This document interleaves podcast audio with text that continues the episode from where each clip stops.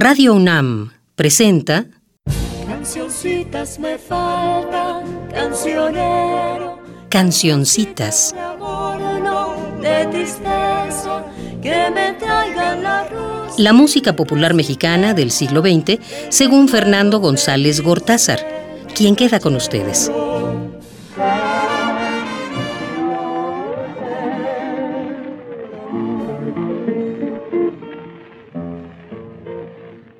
Hola, buenas noches a todas, a todos. Soy Fernando González Gortázar y me siento verdaderamente feliz de estar aquí. Me siento profundamente contento de que los micrófonos de Radio UNAM se abran para la música popular mexicana. Yo no soy hombre de radio, soy arquitecto, soy escultor y tal vez ustedes se pregunten qué estoy haciendo en estos andurriales que no son los míos. Sucede que la música popular mexicana me ha acompañado literalmente desde la cuna. Mi familia jalisciense practicaba mucho algo de lo que yo más he disfrutado en mi vida, que es el cantar en familia. Tuve una nana, Julia, cuya voz pudo haber competido con la de Lucha Reyes, y he disfrutado tanto la música mexicana no hace mucho, yendo con una amiga por una carretera veracruzana, oyendo la música del sitio, me preguntó que si yo nunca escucho rock. Y le respondí que casi nunca, por desgracia. Y ella me dijo, no sabes de cuánto te estás perdiendo. Y yo le respondí, sí sé, pero tampoco tú sabes de qué te estás perdiendo al no conocer nuestra música vernácula y al no escucharla prácticamente jamás. Lo que sucede es que una sola vida no alcanza para nada. Lo ideal sería que tuviéramos tiempo de gozar con la cultura de todos los tiempos y de todos los rincones del planeta. Pero como esto no es posible, cada quien tiene que encontrar sus afinidades y cultivarlas, y las mías decididamente van por el lado de lo popular y en especial de lo popular mexicano. De tal manera que vamos a dedicar estos 25 próximos programas a hacer un recorrido que no tiene ni siquiera la posibilidad de pretender ser antológico. 25 programas no nos van a servir ni siquiera para vislumbrar la riqueza del material, su diversidad, su calidad. Realmente el proceso de selección de las piezas que les voy a presentar ha sido por un lado sumamente placentero, porque me ha dado la ocasión de reescuchar mis discos, algunos de los cuales hacía quizá décadas que no oía, pero también ha sido un proceso frecuentemente angustioso y triste, porque es tanto lo que se tiene que dejar fuera y es tan difícil decidirse entre piezas de idéntico nivel, yo también me vi en otro tipo de apuros. Por ejemplo, presento las piezas clásicas que casi todos conocemos, o mejor novedades que en ocasiones pueden ser de la misma calidad que las primeras. O bien otra pregunta, pongo grabaciones antiguas, grabaciones de época, o grabaciones de piezas de época, pero interpretadas desde la actualidad. Las grabaciones antiguas, desde luego, tienen la virtud de la autenticidad y de que no solamente es la canción, sino la manera de interpretarlas la que nos ubica dentro de un estilo de lugar y de un estilo de época, pero frecuentemente son grabaciones de mala calidad y lo contrario en ambos aspectos puede decirse de las grabaciones nuevas. Carecen de aquella referencia cultural, pero tienen mejor calidad auditiva. Entonces, como en cualquier selección, como en cualquier esbozo o intento fallido de antologar, ustedes van a tener que soportar mis decisiones personales. En ocasiones probablemente no estarán de acuerdo, habrá piezas, géneros, intérpretes que a ustedes les parezcan imprescindibles, pero que yo no voy a poner porque no me gustan. En fin, ¿Qué les parece si iniciamos con este primer programa que lleva por título el arranque del siglo. Me refiero desde luego al siglo XX. ¿Qué se escuchaba en México? ¿Qué se cantaba? ¿Qué se bailaba en México en este arranque del siglo XX? No he podido resistir la tentación de abrir el programa con una pieza que incluso está en duda el que podamos calificar de mexicana. Sebastián Iradier, al principio escribía su apellido con I latina y después con Y, nació en España y poco después de una visita a Cuba escribió La Paloma. En 1866, unos dos o tres años después de esta composición, se estrenó en la Ciudad de México la zarzuela La cola del diablo en el teatro principal y allí se incluyó esta danza habanera interpretada por la famosísima entonces Concha Méndez. Tuvo tal éxito que de inmediato fue cantada tanto en la corte del Segundo Imperio como en los mercados y en las barriadas de la capital mexicana. Incluso existe la leyenda de que el emperador Maximiliano pidió que se la tocaran poco antes de ser conducido al Cerro de las Campanas para su fusilamiento. A partir de ese momento, a partir de esa pieza, la música mexicana sufrió una transformación enorme.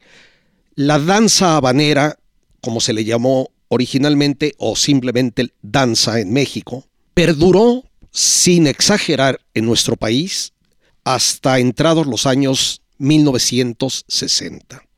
Fueron danzas originalmente, canciones como Pregúntale a las estrellas, Las golondrinas, La barca de oro, Ojos tapatíos, que después se fueron transfigurando en otras cosas. El libro Guinness dice que la canción más grabada de la historia es Yesterday de los Beatles, con alrededor de 1600 grabaciones. Sin embargo, hay recuentos de más de 2000 o hasta 3000 para la paloma. Ya en 1868 existían traducciones en Francia y en Alemania y si no, la canción más grabada sí tiene en el libro Guinness de los Records el de haber sido cantada por el coro más grande del mundo. Nada menos que la inverosímil cifra de 88.600 cantantes en Hamburgo, Alemania, el 9 de mayo de 2004. La paloma creo que ha adquirido tal carta de naturalización en nuestro país que podemos considerarla una pieza mexicana y les propongo que la escuchemos en la voz, en mi opinión extraordinaria, del doctor Alfonso Ortiz Tirado, del cual hablaré en próximas ocasiones.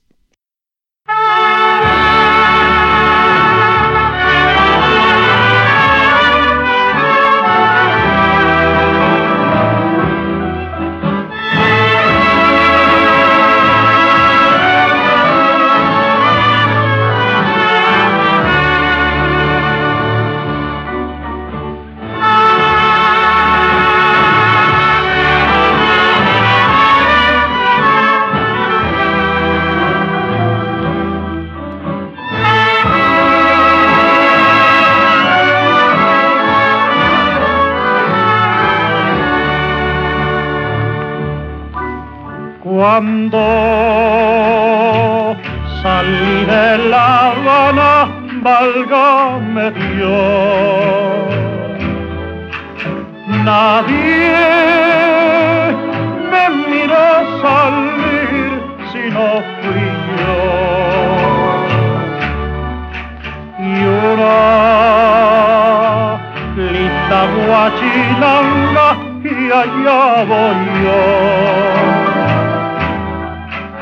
que sé vino tras de mí que sí señor. Si a tu ventana llega una paloma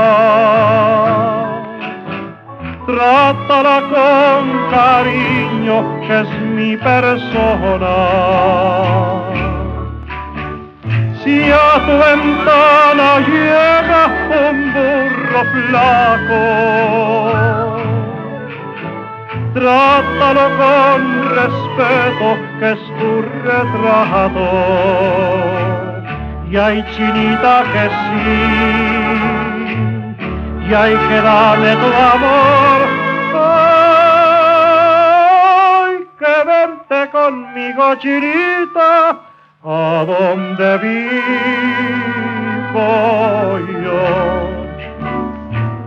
Y hay chinita que sí, y hay que darme tu amor. Ay, que vente conmigo, chinita, a donde vivo yo. Que te han contado, que te han contado del papelítico certificado que los austríacos le han regalado y al amor mío muy bien pegado con besos leas se lo han pegado se lo han pegado y rete pegado con besos leas se lo han pegado se lo han pegado y rete pegado Bueno, qué bonito eso de si a tu ventana llega un burro flaco, trátalo con aprecio, que es mi retrato. Me encanta. Debo aclarar que la grabación es de los años 40 y también debo decir que cuando habla de una linda guachinanga, guachinango era un apodo que se usaba en Cuba para denominar a los mexicanos en general. Y la segunda canción que vamos a oír también tiene sus raíces en el Segundo Imperio, o más bien en el colapso del Segundo Imperio. Y es la famosísima, por lo menos hasta mi generación, era cantado su estribillo, a veces bromeando, Adiós mamá Carlota. Los niños de mi época todavía decíamos mucho Adiós mamá Carlota, narices de pelota, que desde luego no se incluye en la pieza original. Esta canción fue compuesta nada menos que por don Vicente Riva Palacio, que fue uno de esos superhombres de la generación de la Reforma, sin duda alguna la mejor generación que ha dado este país. Fue un hombre absolutamente sorprendente. Nació en la Ciudad de México en 1832. Fue abogado, político, escritor de teatro, de novela, de poesía. Estuvo en el sitio de Puebla en el 63, siguió con el gobierno juarista hasta San Luis Potosí, participó en numerosas acciones de guerra y generalmente se le considera una de las personas clave en la restauración de la República. Estuvo presente en el sitio de Querétaro, pero durante toda esta larguísima carrera militar en la que llegó a ser jefe del ejército del centro, nunca dejó de escribir, nunca dejó de publicar periódicos. Después fue miembro del gabinete de Porfirio Díaz y embajador en Portugal y en España, país en donde murió en 1896.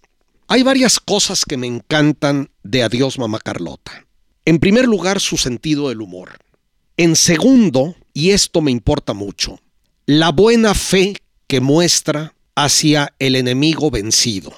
Es una pieza en la que no solo hay respeto, sino yo diría que hasta simpatía por la emperatriz Carlota Amalia, que era obviamente la mamá Carlota del título. Se dice mucho entre nosotros que hay que saber perder, pero se menciona poco que a veces es más difícil saber ganar.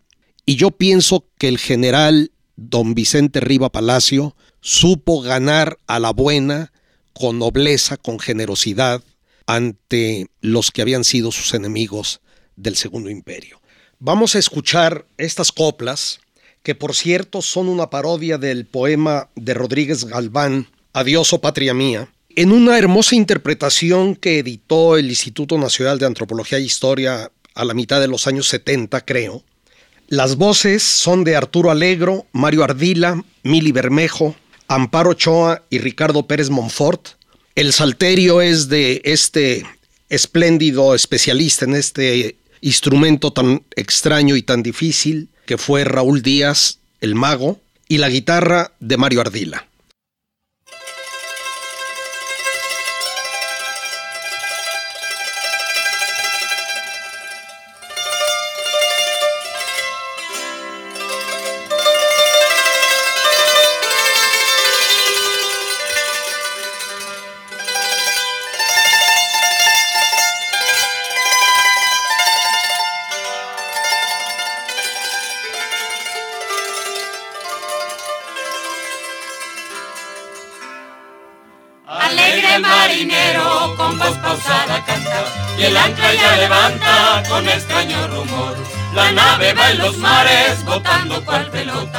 Adiós mamá Carlota, adiós mi tierno amor.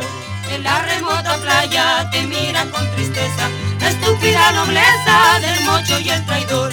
El hondo de su pecho ya siente su derrota. Adiós mamá Carlota, adiós mi tierno amor. Acábanse en palacio, tertulias, juegos, bailes, agítanse los frailes en fuerza de dolor. La chusma de las cruces gritando se alborota. Adiós mamá Carlota, adiós mi tierno amor.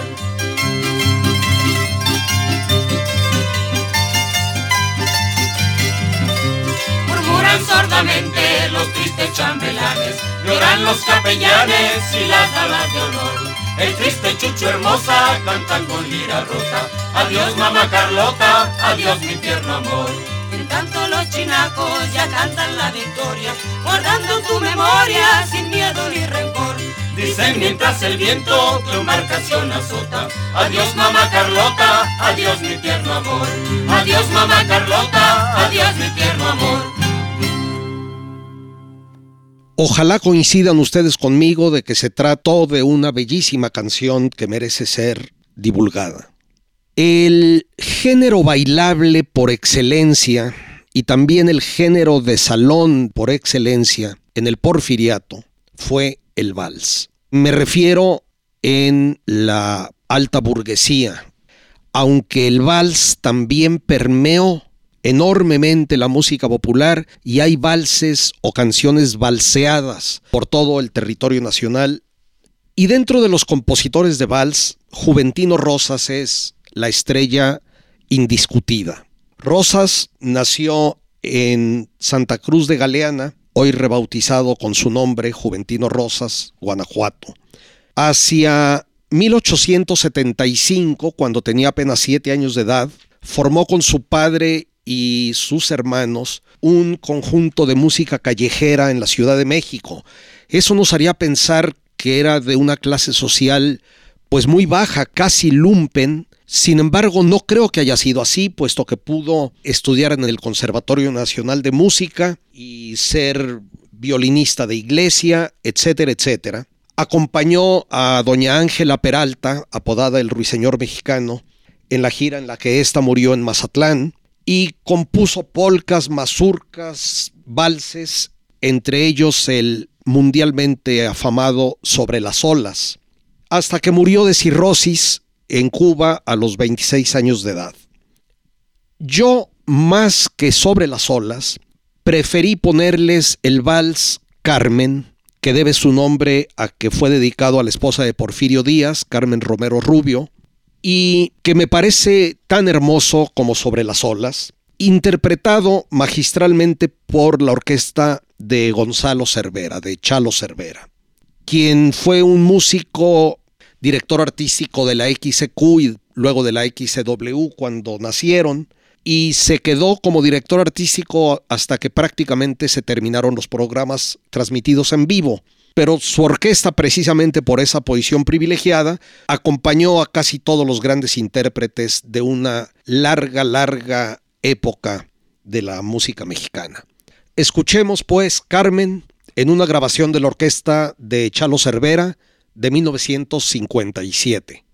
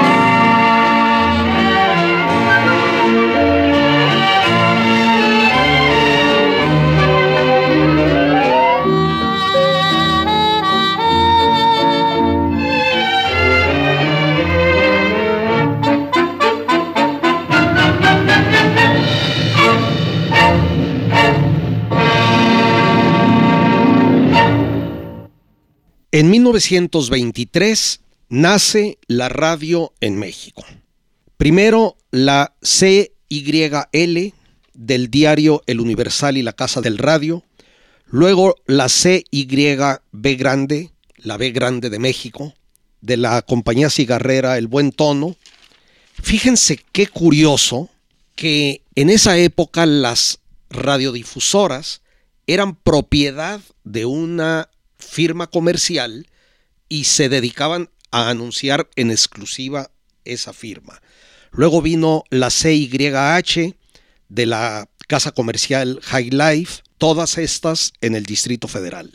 La participación en vivo, los programas en vivo era de aproximadamente el 40% y el resto eran fonogramas de 78 revoluciones por minuto, apoyados por los que entonces se llamaban perifoneadores o vociferadores.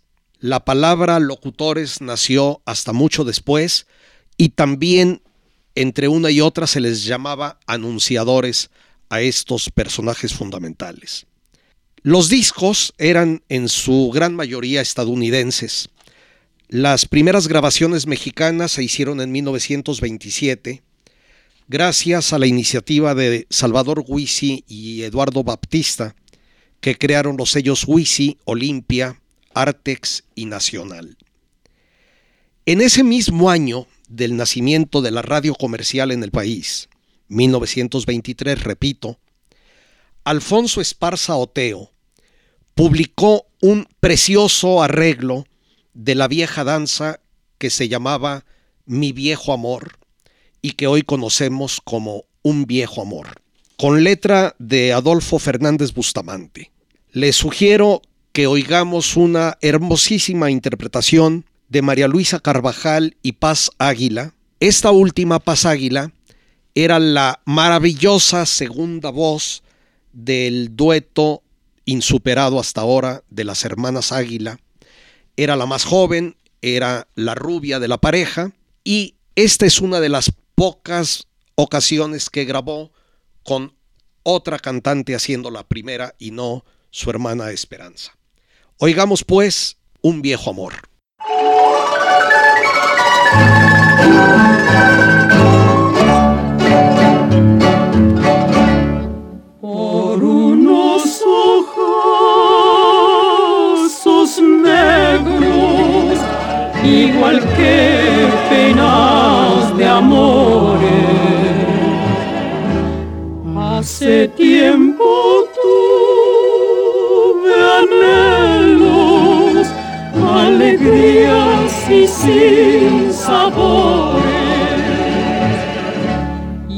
Al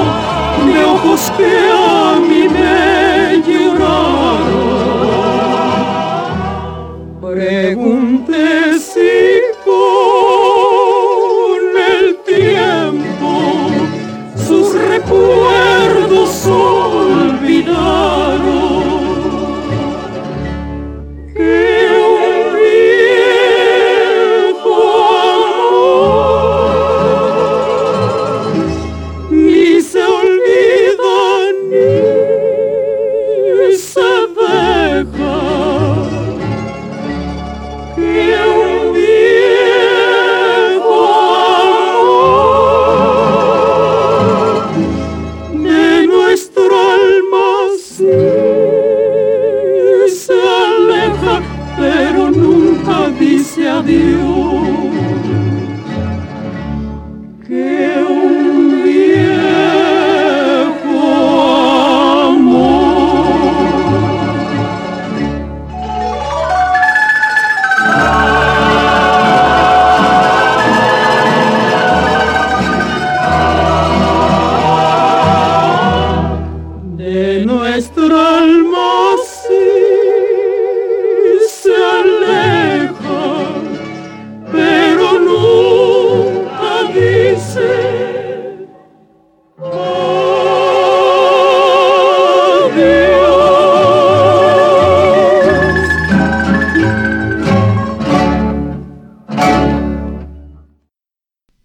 También en 1923, Felipe Llera pone música a una de nuestras verdaderas clásicas, que es La Casita.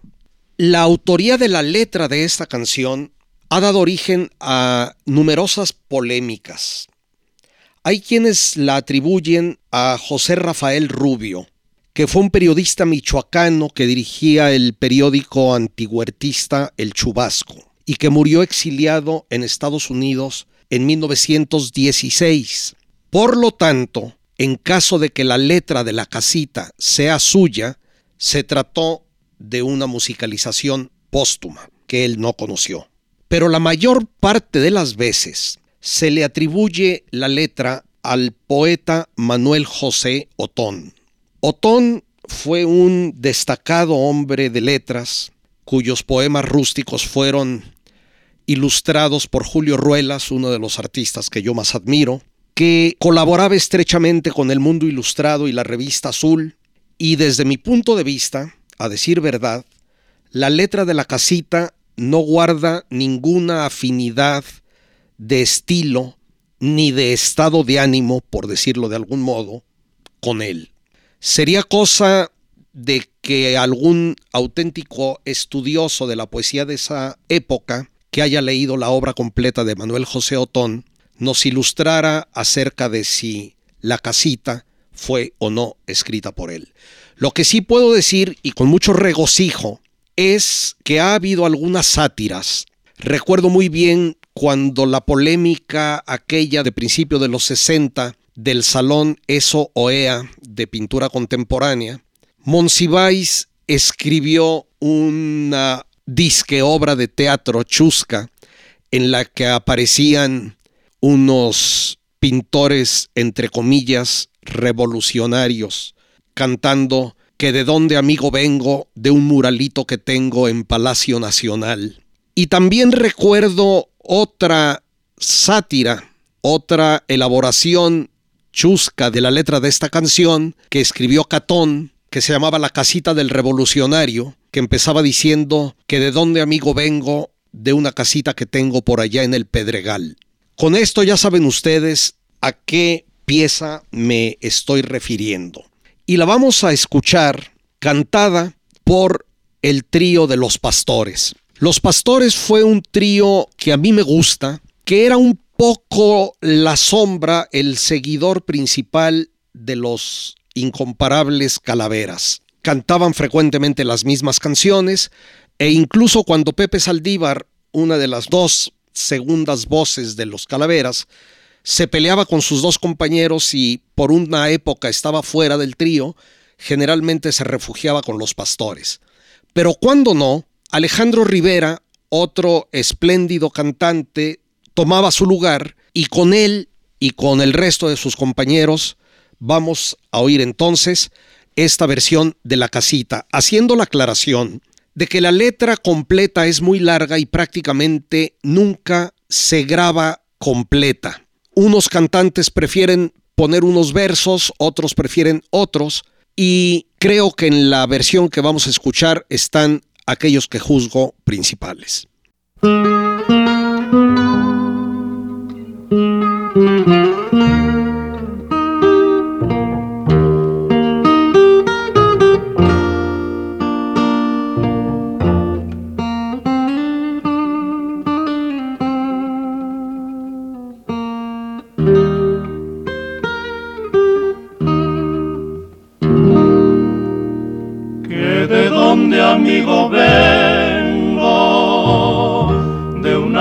Que tengo más abajo del trigal,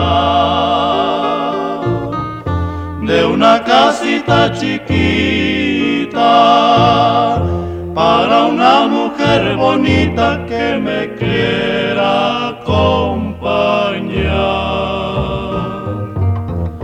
Tiene en el frente unas parras donde cantan las cigarras y se hace polvito el sol. Un portal hay en el frente, en el jardín una fuente y en la fuente un caracol. Yedras la tienen cubierta y un jazmín hay en la huerta que las bardas ya cubrió. En el portal una hamaca, en el corral una vaca, adentro mi perro yo. Bajo un ramo que la tuve, la Virgen de Guadalupe está en la sala al entrar. Ella me cuida si duermo, me vela si estoy enfermo y me ayuda a cosechar. Más adentro está la cama, muy olorosa retama, limpiecita como usted. Tengo también un armario, un espejo y un canario que en la feria me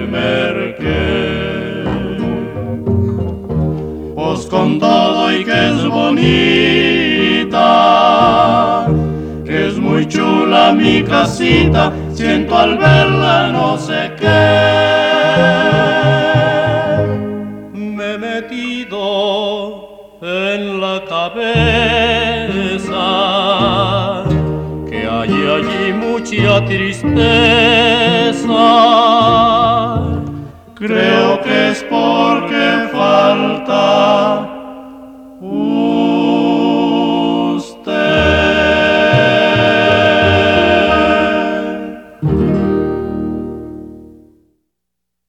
Pero no se crea que toda la música que se cantaba, bailaba, escuchaba en México de esa época tenía este carácter nostálgico y romántico. Había muchas otras cosas. México recibió de Cuba primero el chuchumbé, la contradanza, la habanera. Después vinieron la guajira, la clave, la rumba, el tango. Sí, el tango, los rudimentos del tango salieron de Cuba, las tonadillas escénicas, el son cubano y la canción cubana, el bolero y luego ya después vinieron el cha-cha-cha, el mambo y un larguísimo, interminable, etcétera.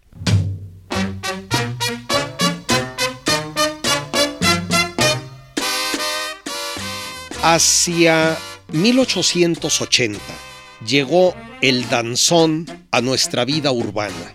Quiero enfatizar esto de urbano.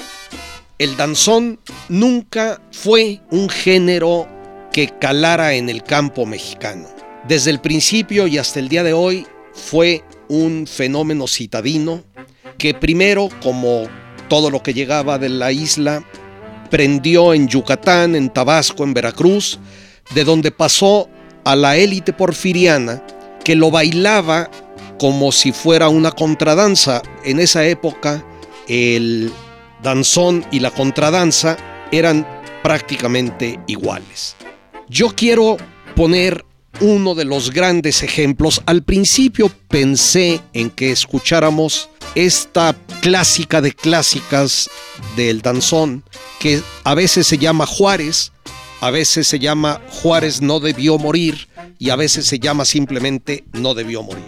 Hasta que me enteré de que originalmente había sido una clave cubana dedicada a José Martí y que al trasladarse a México y adquirir un nuevo ritmo, rebautizaron por la supuesta similitud entre el héroe Martí y el héroe Juárez como Juárez no debió morir.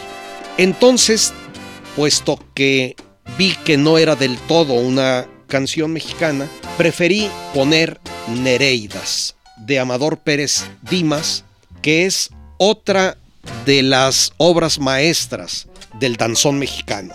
La interpreta Juan Concha y su danzonera en una grabación de 1936.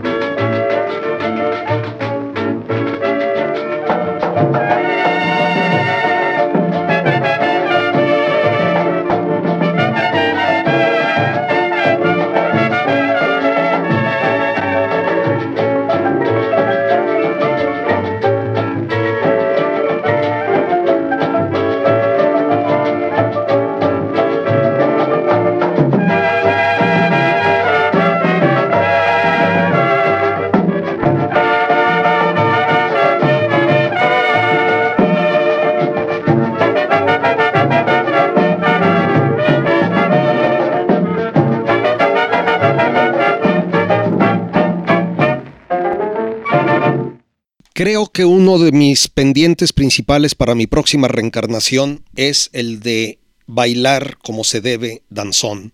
Me parece todo un espectáculo. Tal vez solo el tango, el tango argentino, pueda competir en su carácter ritualizado. Me encanta oírlo, me encanta mirarlo y me siento muy frustrado de no poder bailarlo yo. Y así como hablaba de la gran influencia cubana que ha habido siempre en México y también colombiana, desde siempre y con mayor énfasis con el advenimiento de la radio, la influencia de Estados Unidos ha sido permanente. El Charleston no tuvo un gran arraigo, pero sí el blues y sobre todo el foxtrot. La influencia del foxtrot duró por lo menos hasta la mitad del siglo XX en toda clase de combinaciones raras. Había boleros fox, había incluso rancheras fox y corridos fox. En diciembre de 1920, en el Teatro Lírico de la Ciudad de México, se estrenó la pieza El Jardín de Obregón de Antonio Guzmán Aguilera, conocido como Gus Águila. Este señor que también hacía de mil cosas, que fue co-guionista de películas como Águila y Sol de 1937 con Cantinflas y Medel, de Allá en el Rancho Grande de 36, dirigida por Fernando de Fuentes, con Tito Guizar y la hermosísima Esther Fernández, Así se quiere en Jalisco, etc. Por cierto, Así se quiere en Jalisco fue la primera película mexicana a color también de Fernando de Fuentes. Y entonces Gus Águila y el pianista José Alfonso Palacios, apodado El Muerto, hicieron El Jardín de Obregón en el que Celia Montalbán, afamadísima en su momento, cantó por primera vez el foxtrot Mi querido capitán. Sofía Álvarez fue una gran figura de la farándula mexicana. Aunque nació en Colombia, llegó muy niña a los 13 años a México, fue vicetiple del Teatro Iris, fue la primera en cantar música mexicana en Sudáfrica, en la India, en Australia, en Nueva Zelanda. Por cierto, en la India parece que un marajá le propuso matrimonio, pero su gran éxito sin duda fue en el cine. Es casi eh, una asociación inevitable el verla junto con Joaquín Pardavé y Fernando Soler en México de mis recuerdos. Y esta mujer hermosa, guapota, llena de gracia y de picardía, que murió en México en 1985, nos va a interpretar esta divertida y popularísima canción, Mi querido capitán.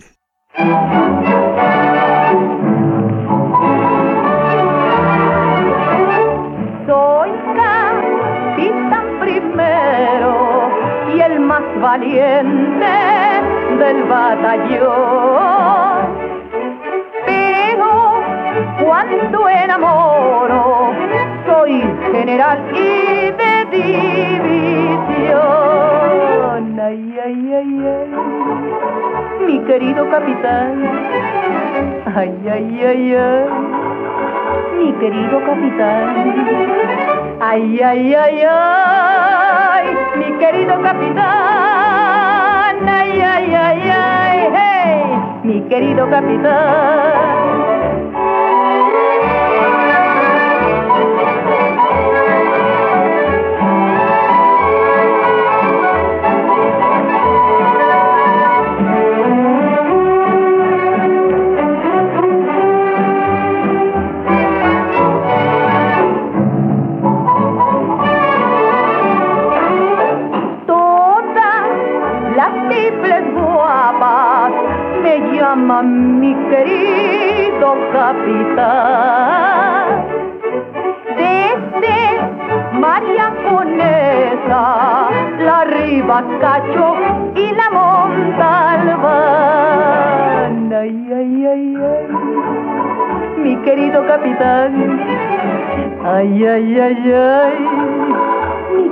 Capitán. Ay, ay, ay, ay, mi querido capitán. Ay, ay, ay, ay, hey, mi querido capitán.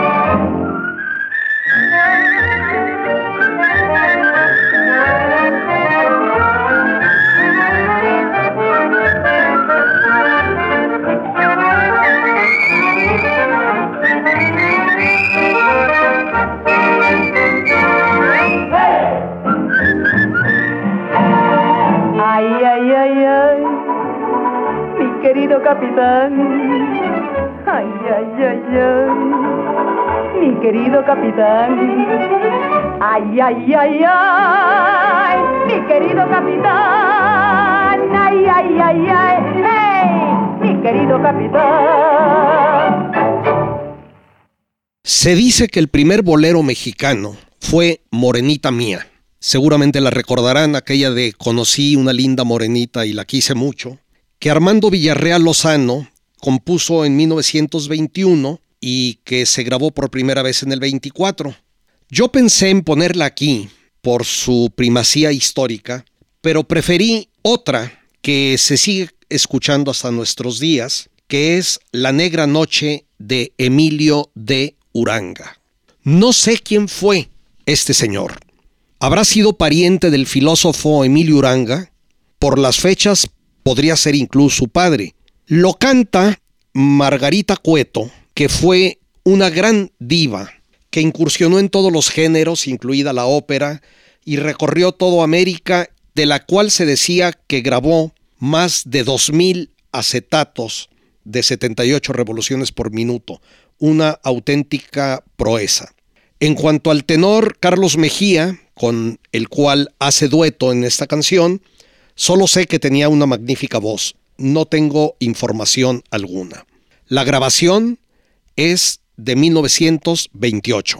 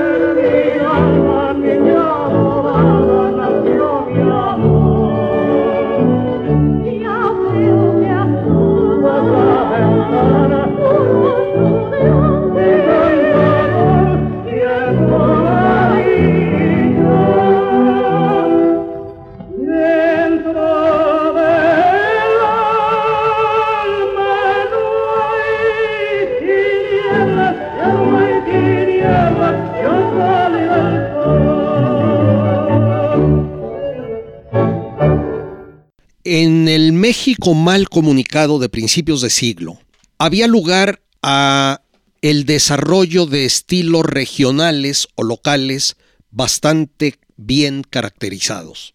Uno de estos sitios apartados era el noreste del país, la zona del desierto, en donde se creó una música de características bastante peculiares, alguna de la cual ha llegado hasta nosotros. Hace poco, relativamente, un amigo mío de Monterrey me contó que su esposa cantaba y había grabado un par de discos, que me los regaló. Y yo esperaba encontrarme con una de tantas personas que hacen grabaciones propias más por entusiasmo y quizá por vanidad que por talento. Y pronto me di cuenta de que estaba enteramente equivocado. Marilú Treviño, que es el nombre de esta dama a la que solo conozco por teléfono, es una gran cantante y además la producción de sus discos es envidiablemente buena. Quiero que terminemos este programa oyéndola interpretar La Enredadera, una pieza particularmente linda y con esto nos despedimos y nos vemos como solía decirse en la época de oro de la radio mexicana, a la misma hora y por esta misma estación. Hasta la próxima.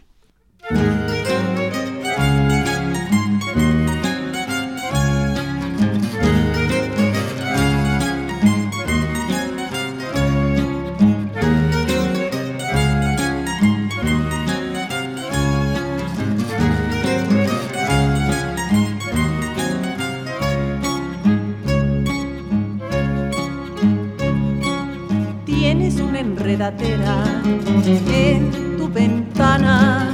Cada vez que paso y miro, se enreda mi alma. Tienes una enredadera en tu balcón. Cada vez que paso y miro, digo, ahí está la dueña de mi corazón. Cada vez que paso y miro, digo, ahí está la dueña de mi corazón.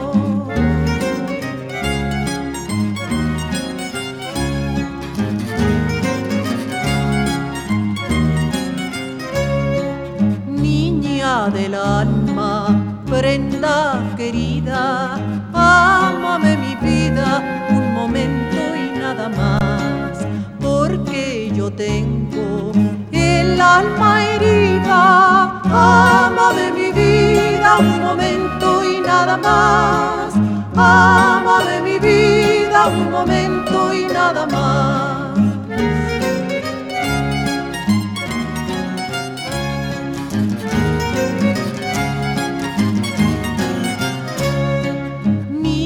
Preciosa de rostro adorado, dime si has amado alguna vez en realidad, porque yo tengo el alma intranquila, de mi vida un momento y nada más, de mi vida un momento y nada más.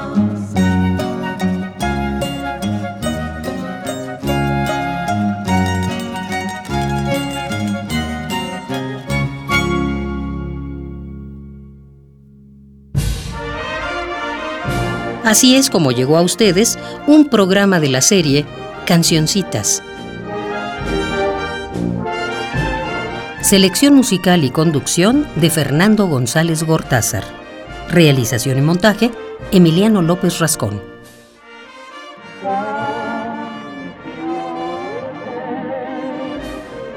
Cancioncitas fue una producción de Radio UNAM.